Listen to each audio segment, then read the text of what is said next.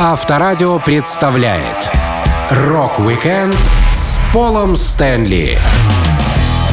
20 января день рождения Пола Стэнли, актера, художника, вокалиста и ритм-гитариста группы KISS по прозвищу «Звездное дитя», попавшего в топы лучших фронтменов по версии различных музыкальных изданий и внесенного в зал славы рок-н-ролла. Я, Александр Лисовский, расскажу вам интересные истории из жизни Пола Стэнли. Рок-викенд на Авторадио. Для детей старше 16 лет.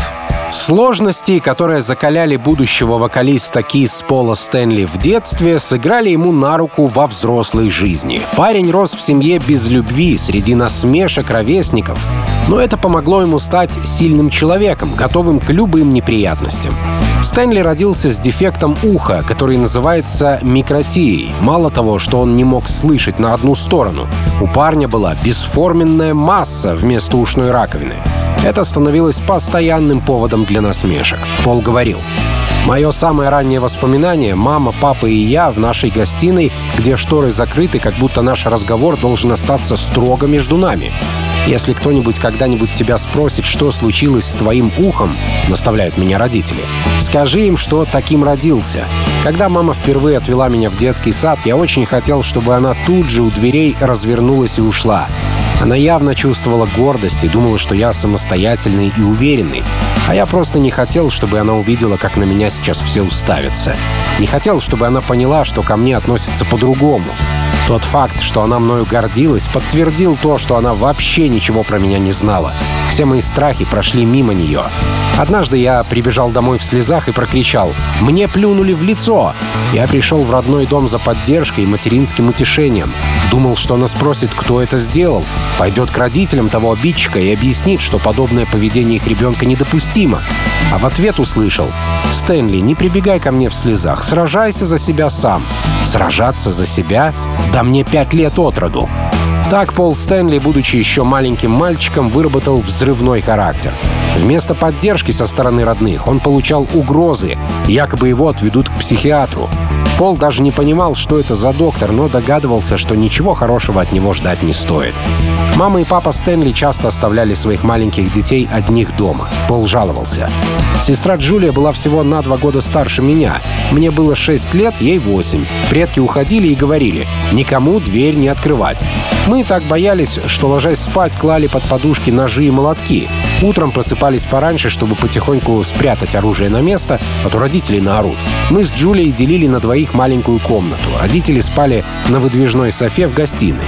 У Джулии очень рано начались проблемы с психикой. Мать говорит, что она всегда отличалась, даже в младенчестве, буйная и склонная к насилию. Сестра меня пугала, и по мере того, как мои проблемы усиливались, я все больше и больше волновался, что кончу как она. В доме командовала мама Пола Стэнли Ева. Отец пытался заработать денег для семьи, поэтому не поступил в университет, хотя был очень умным и начитанным человеком. Он окончил школу в 16 и пошел работать. К моменту рождения сына Стэнли-старший работал продавцом офисной мебели. Мать, пока Пол не ходил в сад, сидела дома. А до того была медсестрой и помощником учителя в школе для детей с ограниченными возможностями. Пол рассказывал. Родители отца из Польши, он самый младший из четверых детей. Семья моей мамы когда-то бежала от нацистов из Берлина в Амстердам. Когда я подрос, мама работала в пункте, где людям по рекламной акции выдавали подарки за собранные крышечки от напитков или упаковки от чипсов. Мои родители не были счастливы. Я не знаю, что вообще служило основой их брака. Никакой радости они друг другу не дарили. Не было в нашем доме ни любви, ни нежности. Но зато они приучили меня к хорошей музыке. Рок-викенд с Полом Стэнли на Авторадио. Родителей Пола Стэнли нельзя было назвать примерной и любящей семьей, из-за чего их сын сильно переживал в детстве. Но зато мама и папа будущего рокера очень любили музыку и прививали хороший вкус своему пареньку. Стэнли рассказывал. Музыка — один из лучших подарков, что я получил от родителей. За это я вечно буду им благодарен. Конечно, они меня предоставили самому себе, отправили в свободное плавание, но, сами не зная того, указали мне дорогу жизни. Никогда не забуду, как в пятилетнем возрасте впервые услышал концерт для фортепиано с оркестром номер 5 ми бемоль мажор Бетховена, «Император», как его называют. Мне конкретно снесло крышу. Для родителей искусство и культура были естественной частью жизни. Благоговение перед классической музыкой ощущалось отчетливо. В доме стояла здоровая радиола Харман Кардон, на которой они слушали Сибелиуса, Шумана и Моцарта. Но именно Бетховен заставил меня онеметь.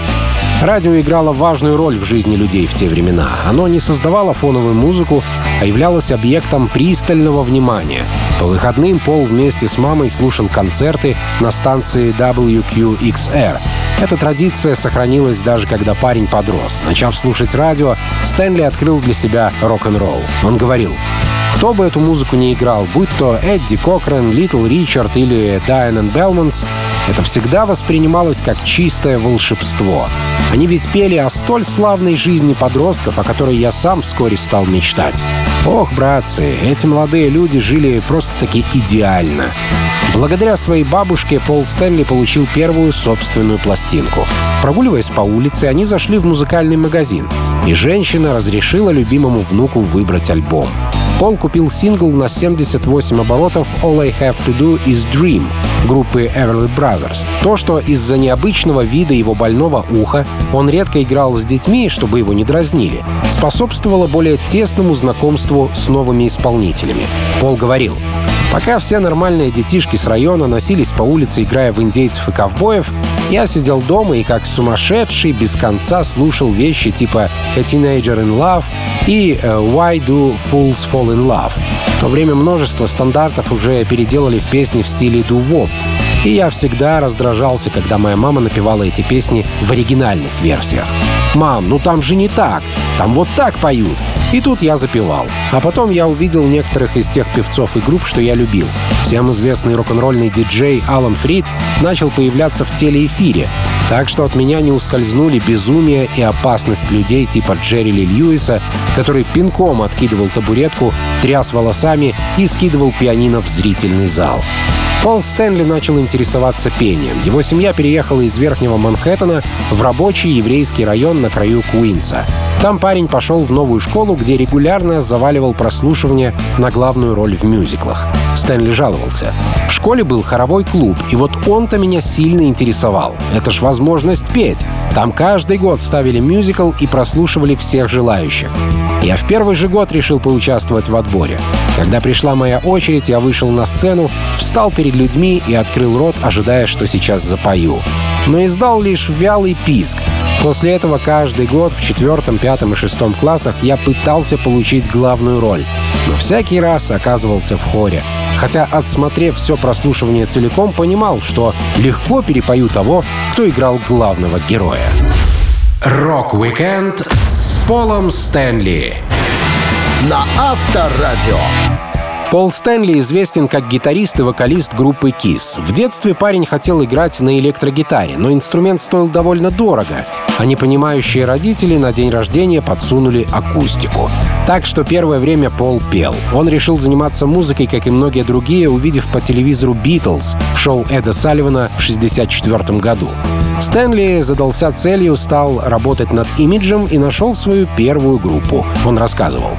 Я тут же начал отращивать волосы, желая отрастить шапку, как у битлов. Отчасти мне хотелось такую прическу ради стиля, но ясно же, почему такой стиль мне нравился. Из-за волос не видна бородавка на месте моего отсутствующего с рождения правого уха. Почему-то родители это раньше не просекли. Когда волосы отросли, меня изводили угрозами отстричь кудри. Мой друг-скаут Хэролд Шиф получил электрогитару на свой день рождения, небесно-голубой Fender Mustang с накладкой из перламутра. Он тут же собрал группу и позвал меня петь. Вскоре к нам присоединились друзья Хэролда — Эрик Лондон и Джей Зингер, которых я знал по хоровому клубу и скаутам. Эрик играл на контрабасе в школьном оркестре и просто щипал тот же самый инструмент, как вертикальный бас. Джей, который уже умел играть на фортепиано, недавно раздобыл электрические клавиши — орган Фарфиса. Барабанщиком Хэролд пригласил Арвина Мироу, парня, с которым общался в еврейской школе. Оказалось, что я его тоже знаю по хоровому клубу. Затем я подкинул идею переговорить с Мэттом Райлом, который жил по соседству от Эрика. Так Мэтт стал нашим соло-гитаристом. Первая группа Пола Стэнли не носила никакого названия. Парни собирались на репетиции в подвале соло-гитариста. Они играли кавер-версии популярных на тот момент песен. Пол говорил, Мама Хэролда не обращала внимания на шум, и мы получили доступ в подвал его дома, где начали репетировать. Подвал был отремонтирован, стены обшиты сучковатой сосной, пол выстелен линолеумом, имелись также окошко и дверь на задворке, располагавшиеся ниже уровня улицы. Хэролд и Мэтт включали свои гитары в один усилок, а мой голос шел через другой, в который также включались клавиши Джея Зингера. Часто во время пения я подыгрывал на тамбурине, видел, что певцы по телевизору так делают. Ну а Эрику оставалось дергать басовые струны как можно сильнее. Он не был подключен в усилитель. Мы постоянно прогоняли Satisfaction роллингов и другие песни групп британского вторжения. Молодым музыкантам-школьникам не пришлось долго ждать свой первый концерт. Группа отыграла небольшое публичное шоу, правда, взамен получила лишь бесценный опыт, а не солидные гонорары. Тем не менее, это была первая ступенька на пути к славе Пола Стэнли. Музыкант вспоминал. Летом 65 -го года случился наш первый концерт. В тот год проходили выборы мэра, и в нашем районе дислоцировался местный штаб агитаторов за Джона Линди. Хэролд устроился к ним волонтером, раздавал агитматериалы. Думаю, он считал, что это круто и по-взрослому. Однажды в штабе один ответственный работник, обсуждая съезд или вечеринку, упомянул, что неплохо бы организовать что-то подобное. Хэролд, хотя разговаривали совершенно не с ним, встрял в беседу. «А у меня есть группа. Ну, они и пригласили нас сыграть на мероприятии. Думаю, демократическая партия решила, что наберет дополнительных очков, если для них будут играть детишки из района. Плату нам никакую не выделили, да и народу собралось мало. Но, как бы там ни было, это был мой первый настоящий концерт. Рок-викенд с Полом Стэнли на Авторадио. Путь к электрогитаре у Пола Стэнли оказался намного дольше, чем путь к выступлению на публике с микрофоном. В 1964 году он начал серьезно и настоятельно упрашивать родителей подарить какой-нибудь Фендер. У парня был приятель, которому на день рождения подарили настоящую электрогитару, и это не давало Стэнли покоя. Масло в огонь, желание играть на звенящих струнах подливали музыканты британского вторжения, такие как The Dave Clark Five, The Kings, The Rolling Stones, The Seachers, Manfred Mann и The Animals. Пол Стэнли рассказывал. «Я клянчил у родаков электрогитару в подарок к 13-му дню рождения. Для меня это важнее всего на свете», — повторял я им. Утром 20 января 65 года я проснулся в радостном возбуждении. Наконец-то день рождения! Наконец-то у меня будет электрогитара! «Загляни под кровать», — сказала мне мама. Я радостный полез смотреть под кровать. Увидал там большую картонную коробку с рисунком шкуры крокодила. Это была акустическая гитара. Мое сердце оборвалось. Я вытащил коробку, открыл. Конечно же, старая японская акустика с нейлоновыми струнами. А сверху плохо заделанная трещина. Я был совершенно раздавлен. Закрыл коробку и загнал ее обратно под диван. На этом мне играть не захотелось. Пол начал петь в группе ребят своего возраста и засматривался на гитару приятеля Хэролда. На репетициях Хэролд показывал Стэнли некоторые аккорды, делился советами и, можно сказать, ввел в мир гитарной музыки. Полу Стэнли уроки гитары казались очень простыми. Он быстро все запоминал. Но поскольку у парня не было своего инструмента, Стэнли не имел возможности практиковаться. Вокалист школьной команды не собирался останавливаться на достигнутом и решил за год накопить денег на электрогитару. Он любил ездить в магазин и рассматривать музыкальные товары. Пол вспоминал. В любое свободное время я начал ездить на метро в Манхэттен и прочесывать музыкальные магазины на 48-й улице в поисках гитары, доступной мне посредством. Для меня эти поездки стали настоящим паломничеством. Я покупал сэндвич или техасский чили-дог, покрытый клейким желтым сырным соусом, чили и луком, и затем бродил по музыкальным магазинам. В те годы ничего руками трогать не разрешалось. Если ты хотел поиграть на инструменте, то тебя спрашивали, вы это купите сегодня? А если ты выглядел не как потенциальный покупатель, как я, например, говорили, позволь мне увидеть, что у тебя действительно есть деньги. Ровно год Пол Стэнли копил деньги и, прибавив к ним те, что парень получил на 14-й день рождения, он в один прекрасный день смог собрать необходимую сумму. Поскольку Стэнли хорошо знал цены и ассортимент магазинов, то выбрать гитару себе по карману для него не составило никакого труда. Пол говорил, Остановив взгляд на одной из гитар, я попросил, «Простите, могу ли я попробовать эту?» «Сегодня купишь», — ответили мне. «Да, деньги покажи». Я вывалил все свои деньги, и мужик за прилавком протянул мне гитару, которую я собирался купить. Размер три четверти. Два стратокастеровских звукоснимателя. Копия, сделанная Vox. Гитара не супер, мягко говоря, но я мог себе позволить только такую. Она стоила дешевле всех, потому что была неполноразмерной. И кроме того, я ведь о гитарах ничего не знал, играть почти не умел. Тем не менее, наконец я приобрел свой настоящий билет на свободу. Рок-викенд с Полом Стэнли на Авторадио. Пол Стэнли с детства испытывал огромные комплексы из-за врожденной болезни уха, которая привлекала всеобщее внимание. В средней школе парень догадался, что длинные волосы могут скрыть его изъян, и окружающие перестанут нагло глазеть. Но по мере отрастания прическа Пола становилась все более кудрявой. Это не соответствовало духу моды. Пол говорил, Волосы мои отросли уже очень прилично, но они сильно вились. Кудряшки я тогда ненавидел, потому что стилем того времени были прямые волосы. Так что я купил крем-релаксатор Perma Straight, который продавался в любом негритянском квартале. Пермастрейт попахивал аммиаком и всякими тяжелыми химикатами. Он сжег кожу на голове, как хрен знает что. Надо было наносить его на волосы, зачесывать назад, дать отстояться, а потом расчесывать наперед. Однажды я передержал, и на коже головы проступила кровь. Я, кстати, волосы и утюгом выпрямлял. Было дело.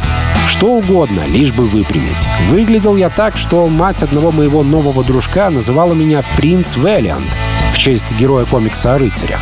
А отец взял в привычку обращаться ко мне Стэнли Толстожопый. Выпрямлением волос Пол Стэнли занимался недолго. Парень нашел себе других кумиров, и тут кудряшки оказались как нельзя кстати. Он увлекся Джимми Хендриксом и Эриком Клэптоном, шевелюра которых в то время была похожа на барашков. Теперь от выпрямления Пол перешел к завиванию волос. На первых этапах работы в группе KISS Стэнли и его коллеги носили яркую одежду, подражая команде The New York Dolls. Но их комплекция была совершенно другой, и парням пришлось придумывать новый имидж. Стэнли делился. Мы с Джином Симмонсом быстро поняли, что по внешнему виду музыкантов KISS не отличишь от пожарных трансвеститов или типа того. Поэтому решили скинуть все наши разноцветные тряпки и облачиться в зловещее черное. Я посетил пару бутиков, разглядывая там новейшие рок-н-ролльные наряды, особенно шмотки, которые в Лондоне сейчас на расхват. Однажды мне приглянулись штаны в Jumping Jack Flash, которые нашему новому стилю подошли бы идеально. Но стоили они 35 баксов. Для меня в то время очень большие деньги. Так что я решил купить ткань и сам пошить костюм. Швейной машинкой я до того никогда не пользовался, но я распорол мои любимые джинсовые клеши, чтобы использовать их как лекало. Мама все твердила, сам ты молнию вшить не сумеешь, но я сумел. Штаны из красивенького атласа цвета черный металлик получились отменными, а их себестоимость приближалась к нулю. И молния, кстати, отлично работала. Джин Симмонс тоже попросил Пола сшить ему пару штанов. Оставалось купить другие аксессуары. Кожаные, клепанные и шипованные штуковины, как у настоящих рокеров.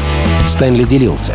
Мы отправились в зоомагазин и купили себе собачьи ошейники. Мне потребовался ошейник для датского дога. Тот, который был для пуделя, оказался слишком мал.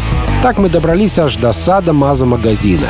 Никогда не забуду, как пробирался по лестнице в это заведение, расположенное в квартале мясокомбината. Там был кожаный мешок на голову с застежками-молниями на глазах и трубкой во рту. Господи боже, что ж вы с этим вытворяете-то? Наконец, мне нашли кое-что из наших первых шипованных нарукавников и воротников. Когда группа начала наносить грим на лица, Пол Стэнли решил нарисовать звезды на глазах. Но это занятие оказалось очень сложным, так что музыкант остановился всего на одной звезде и взял себе прозвище Star Child — «Звездное дитя». Рок-викенд с Полом Стэнли на Авторадио.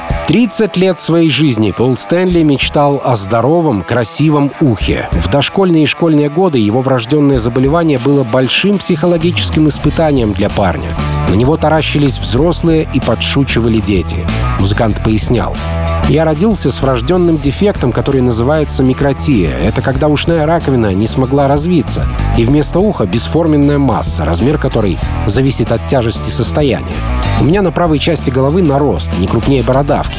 Тому же ушной канал оказался перекрыт, так что на правую сторону я не слышал. Из-за этого я не мог определять положение источника звука. Также мне было ужасно сложно понимать людей, если есть хоть какой-нибудь фоновый шум или разговор. Из-за этих проблем я стал инстинктивно избегать любых ситуаций, где нужно было общаться. Пол пытался скрыть свое ухо волосами, обращался к разным докторам, но только через 9 лет после формирования КИС во время осмотра у терапевта музыканту сообщили, что медицина нашла способ исправления его недуга. Пол вспоминал. Однажды мой терапевт сказал, я тебе нашел парня. Простите, в каком смысле? Нашел того, кто, мне кажется, восстановит твое ухо. Он прочитал где-то статью про некоего доктора Фредерика Рюкерта и вышел на него. Хирург этот работал в больнице в городе Хановер, штата Нью-Гэмпшир. Я очень обрадовался. Я хотел два уха и полетел в Хановер на прием. Фред Рюкерт оказался душевным и приятным чуваком. Этакий дедушка, от которого веяло уверенностью и защитой, что усиливалось его большим опытом. Мы сразу же нашли общий язык. Он объяснил, что на первом этапе понадобится извлечь хрящ из моего ребра и вырезать из него основу будущей ушной раковины. Затем эта основа будет имплантирована, и потом несколько раз на нее будут наращивать кожу. В общем, потребовалось примерно 5 операций. Нужно было брать кожу и дополнительные хрящи из моего здорового левого уха. Поскольку технология была очень новая, то Пол Стэнли стал практически первым взрослым человеком, которому предложили такое лечение. Пациентам 30-летнего возраста этих операций не делали, уши наращивали только детям. Пол говорил, Первое, что врачам надо было сделать, забрать у меня несколько секций ребер. Перед операцией доктор Рюкерт предупредил, немножко поболит. Вы, наверное, слышали рассказы людей, которые под общей анестезией наблюдали за всем, что происходит в операционной. Опыт, думаю, кошмарный. Я вот лично во время первой операции находился в курсе абсолютно всего. Когда они мне грудь вскрывали, я слышал все, хоть глаз открыть и не мог. Слышал, как доктор извлекает из меня кусочек хряща, обрезает его, произносит «Вот этот хорошо выглядит». А медсестра с ним соглашается. На следующий день меня даже при малейшем движении пронзала жгучая боль. Немножко поболит, да меня как будто мечом проткнули. Некоторое время Полу пришлось полежать в больнице, поскольку циркуляция крови в новой основе уха была нарушена, и с музыкантом требовался уход. Но как только он смог, выписался и стал жить в гостинице, соблюдая все инструкции. Ему требовалось ходить с защитным пластиковым футляром на ухе, который привязывался к голове кожаным ремнем через подбородок. В итоге мучения были оправданы, и впервые за 30 лет жизни вокалист Кис получил нормальное ухо, а доктору подарил Rolex в знак благодарности за отличную работу. Рок-викенд с Полом Стэнли на Авторадио. Одним из слабых мест группы Kiss была их актерская игра, но вокалист Пол Стэнли отлично чувствовал себя на театральной сцене, возможно потому, что он играл роль в опере, где все эмоции передают пением, а петь у Стэнли получается хорошо. Музыкант и сам любил похаживать в театр. Он делился. Как-то помню, я остался в Лондоне, чтобы отдохнуть с английской певицей и пинап-моделью Самантой Фокс, с которой мы стали встречаться. Мы с ней сходили на популярнейший мюзикл «Призрак оперы». Это была нашумевшая постановка. Мне нравились масштабные шоу, что я видел в Соединенных Штатах, и «Призрак» обещал быть ничем не хуже. Опера произвела на меня неизгладимое впечатление, а потом, в конце 98 -го года, мне позвонил мой представитель из агентства. «Вы интересуетесь театром?» «Может быть», — ответил я. «Как смотрите на то, чтобы пройти прослушивание?» «Прослушивание? Куда?» «Призрак оперы». «Вот это да! Призрак! Я в деле. Где и когда?» Я сразу понял, что это был такой трюк — привлечь кого-то вне театрального мира, чтобы стимулировать продажи билетов. Меня пригласили на прослушивание только из-за моей популярности, но это меня ничуть не оскорбило. Я должен был играть в шоу, от которого 10 лет назад в Лондоне у меня шли мурашки по коже. Полу Стэнли повезло, что именно голос и умение петь были определяющими на прослушивании. Рокер имел богатый вокальный опыт, и хотя опера сильно отличается от рок-шоу, умение работать с голосом везде было главным фактором. На кастинге Стэнли позволил себе немного поболтать с персоналом, а также пофлиртовал с женщиной, которая пришла, чтобы спеть в сценах дуэта. Через несколько дней музыканта утвердили на роль. Нужно было активно готовиться к спектаклю. Пол попросил директора постановки Джеффри Хуарда позаниматься с ним индивидуально. Музыкант рассказывал. Джеффри оказал мне неоценимую помощь и поддержку. «Тебя наняли из-за твоей манеры исполнения», — сказал он. «У тебя потрясающий голос. Мы не собираемся менять твой движок, а просто слегка настроим его. Джеффри помог мне с фонетикой и произношением, которые использовались в музыкальном театре. На ежедневных репетициях я носил футболку, джинсы и плащ. Использовал обычные вещи в качестве реквизита. Вот тебе метла, представь, что это весло. Вот картонная коробка, играй на ней, будто это орган. За несколько дней до премьеры, когда мы начали репетировать ключевые сцены в театре с оркестром, я внезапно оглох на правое ухо. Оркестр находился достаточно далеко, и я пел достаточно громко, так что было тяжело улавливать звук со сценических мониторов и не отставать от музыки. В зале на премьере присутствовали поклонники Кис, некоторые люди из портера даже показывали рокерскую козу, вытянув руки вверх. Четырехлетний сын Пола Стэнли Эван тоже был на постановке. Парню пришлось заранее рассказать, что изуродованное лицо папы — это такой же грим, как и во время выступления Кис. Пол говорил, я отвел Эвана в свою гримерную, чтобы он посмотрел, как наносят мой грим во время предварительного прогона. Думаю, это немного его расслабило. Что-то в этом роде я делал перед гастролями Psycho Circus. Я решил, что в 4 года Эван наконец-то стал достаточно взрослым, чтобы посмотреть наш концерт.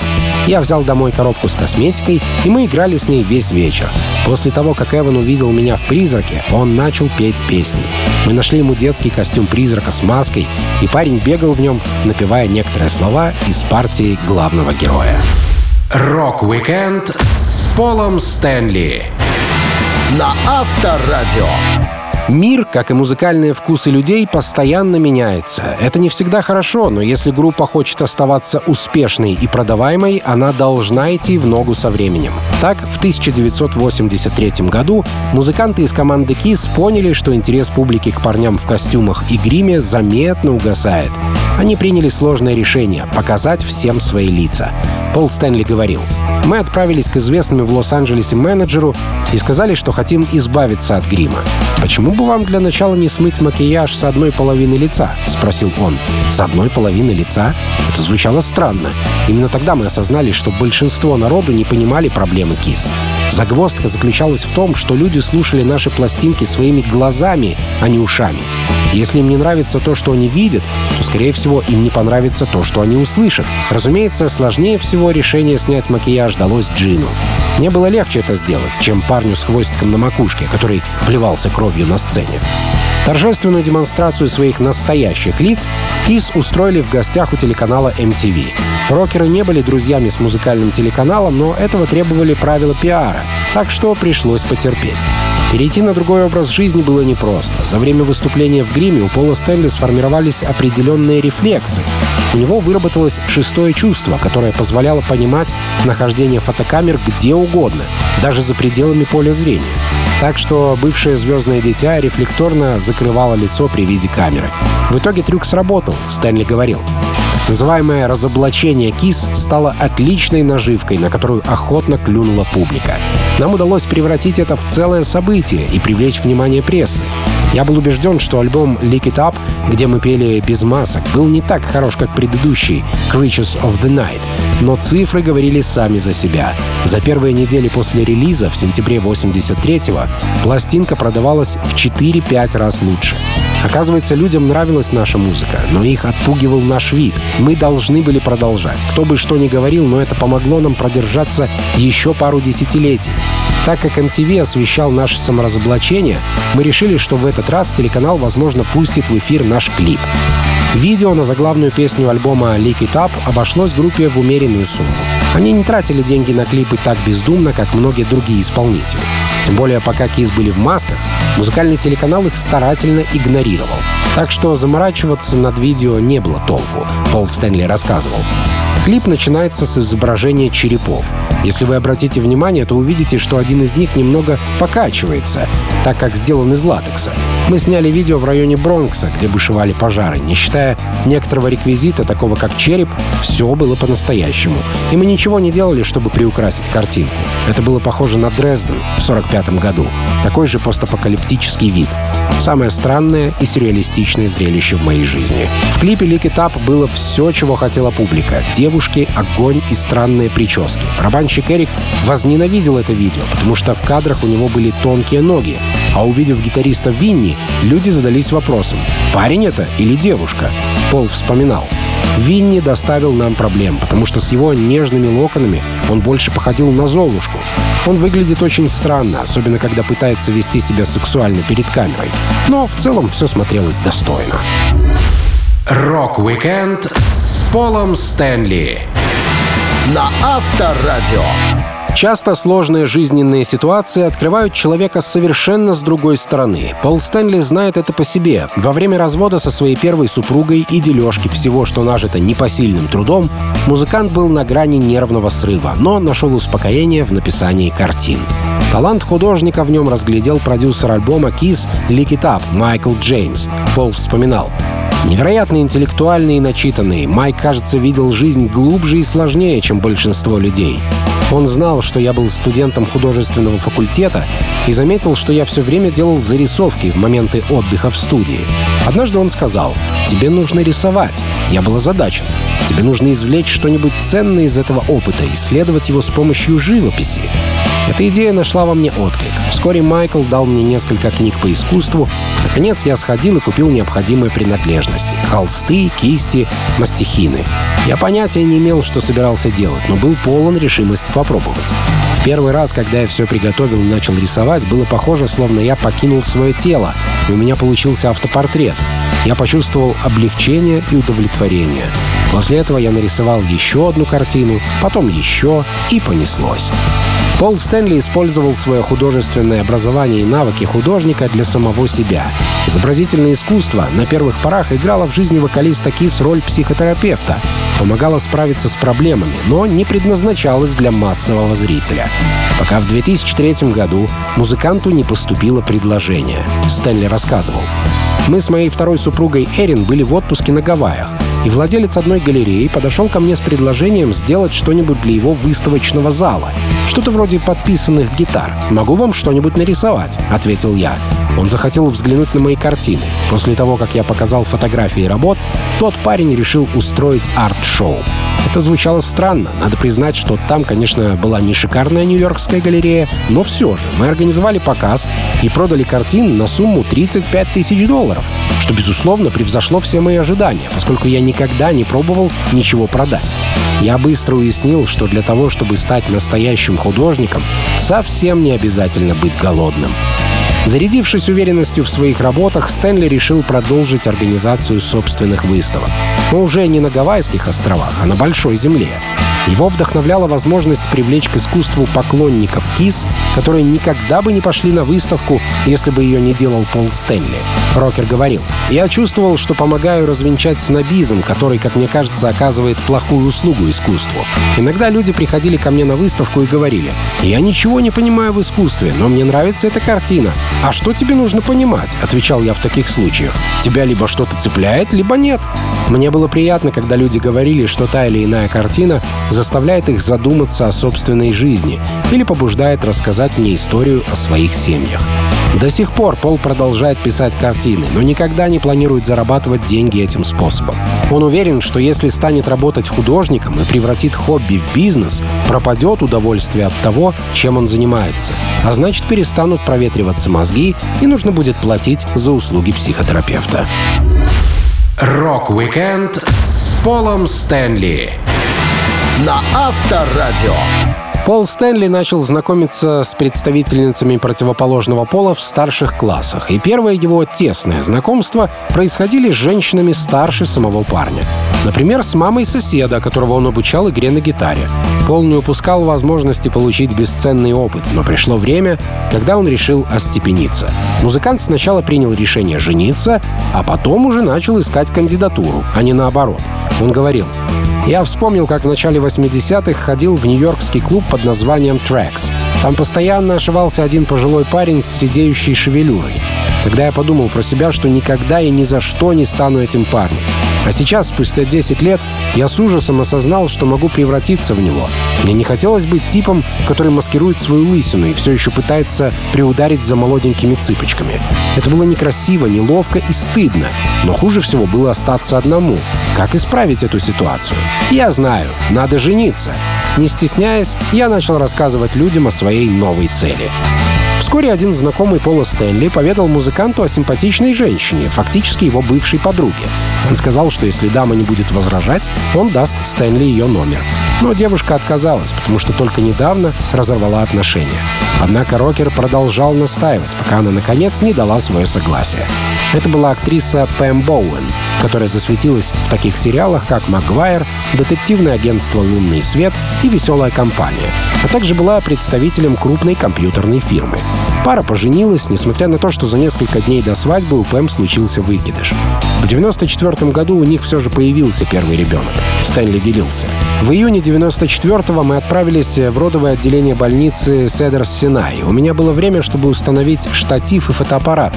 Никогда не забуду последние УЗИ, сделанные перед рождением Эвана.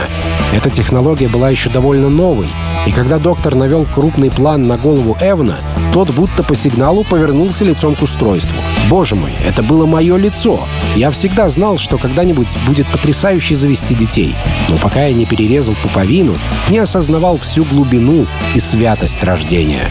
До того дня моя жизнь особо не имела для меня смысла. Ты появляешься на свет, проводишь здесь немного времени, а затем умираешь. Это казалось бессмысленным. Но стоило мне взять в руки сына в родильном зале и встретиться с ним взглядом, как я внезапно осознал, на самом деле мы не умираем. Мы появляемся на Земле, чтобы сделать этот мир лучше через наших детей. Жизнь с первой супругой Пэм становилась для Пола все более сложной, поэтому пара развелась, и через время рокер встретил Эрин.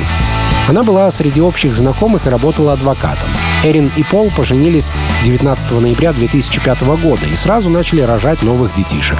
Сына Колина Майкла в сентябре 2006 года, дочь Сару Бриану в январе 2009 года и дочь Эмми в августе 2011. Стэнли рассказывал. Эрин и детишки делали мою жизнь настолько полной, насколько это вообще было возможно. Нас с Эваном все сильнее объединяла страсть к музыке, в дополнение к нашей связи как отца и сына. Колин, мой маленький непоседа, был идеально сбалансированным источником озорства и объятий, который со смехом боролся со мной в твердой решимости победить. Сара выросла обезоруживающей красивой маленькой звездочкой, которая танцевала, пела и унаследовала мужество и смелость от своей матери. А упрямая, спокойная и всегда смеющаяся Эми — настоящий ангел. Мои четверо детей сделали меня богаче, чем я мог себе представить. Rock-Weekend с Полом Стэнли на Авторадио.